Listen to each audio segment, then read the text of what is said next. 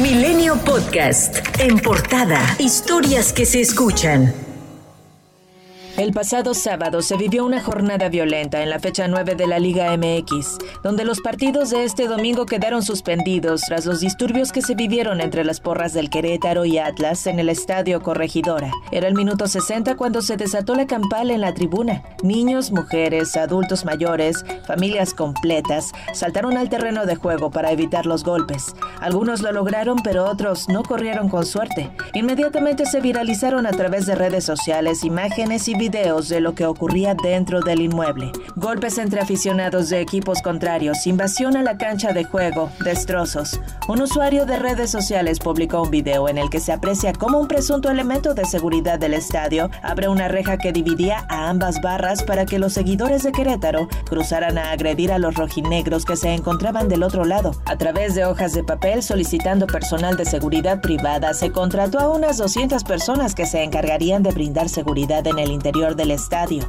La empresa identificada como GSEK9 es la responsable de esta seguridad, cuyo permiso está a nombre de Susana Pantoja Luna y prometía 300 pesos como pago al término del encuentro. La secretaria de Gobierno de Querétaro, Lupita Murguía, dio a conocer a través de su cuenta de Twitter que se determinó cancelar a la empresa, así como los cinco servicios adicionales que ofrece en el estado.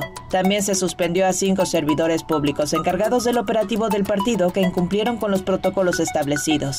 Se trata de Leonardo Flores Mata, director de operación policial, Isaac Pérez Infante, encargado de la unidad de campo, Agustín Martínez, policía, Carlos Mendoza, coordinador de eventos y comisionado para el partido, Carlos Alberto Toscano, responsable del área de gestión de riesgos de la Coordinación Estatal de Protección Civil. Por su parte, el secretario de Seguridad Ciudadana Estatal, Miguel Ángel Contreras, aseguró que la empresa de seguridad privada no llevó a todos sus elementos al estadio. Previo al evento tuvimos varias reuniones de coordinación en el que se definieron cuáles serían las consignas de todas las áreas de seguridad que participamos. Hay que decirlo, la empresa de seguridad privada no llevó todos los elementos que tenía que haber llevado para cubrir el evento. Una mujer reveló que uno de sus amigos murió en los enfrentamientos. Entre lágrimas dijo que las personas que estuvieron presentes en los hechos aseguran que hubo más de 30 muertos. Mi amigo. ¿Su amigo?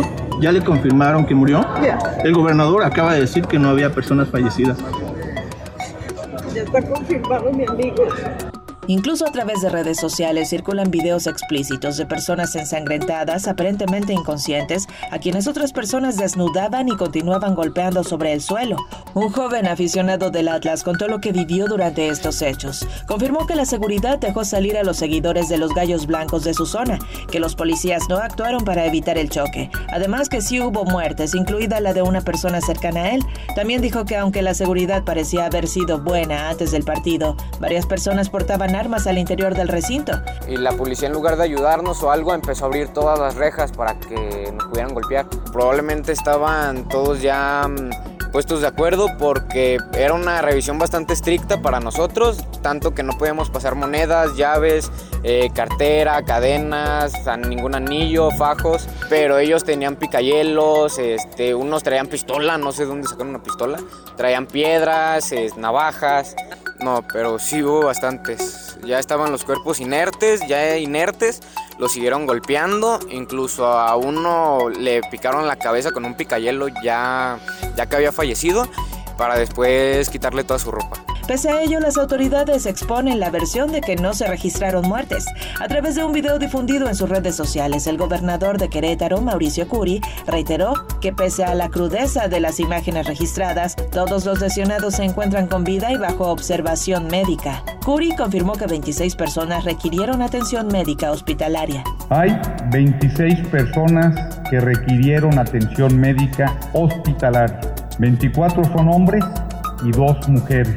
Más tarde, la Secretaría de Salud dijo que fueron dadas de alta siete personas. El presidente del Club Gallos Blancos de Querétaro, Gabriel Solares, reveló que la barra de Gallos Blancos no está credencializada y está conformada por alrededor de 3.500 aficionados. Mencionó que es una prioridad concluir con todo tipo de barra de animación. Mientras que el presidente de la Liga MX, Miquel Arriola, informó que las barras visitantes a partir de hoy ya no van a poder ir a los partidos y mencionó que se plantearán medidas como seguimiento digital de sus integrantes. Tenemos que resolver el problema y tenemos que salir adelante eh, en términos, como ya lo dije, de las sanciones y de lo que va a pasar y lo que va a decidir en el futuro la Asamblea.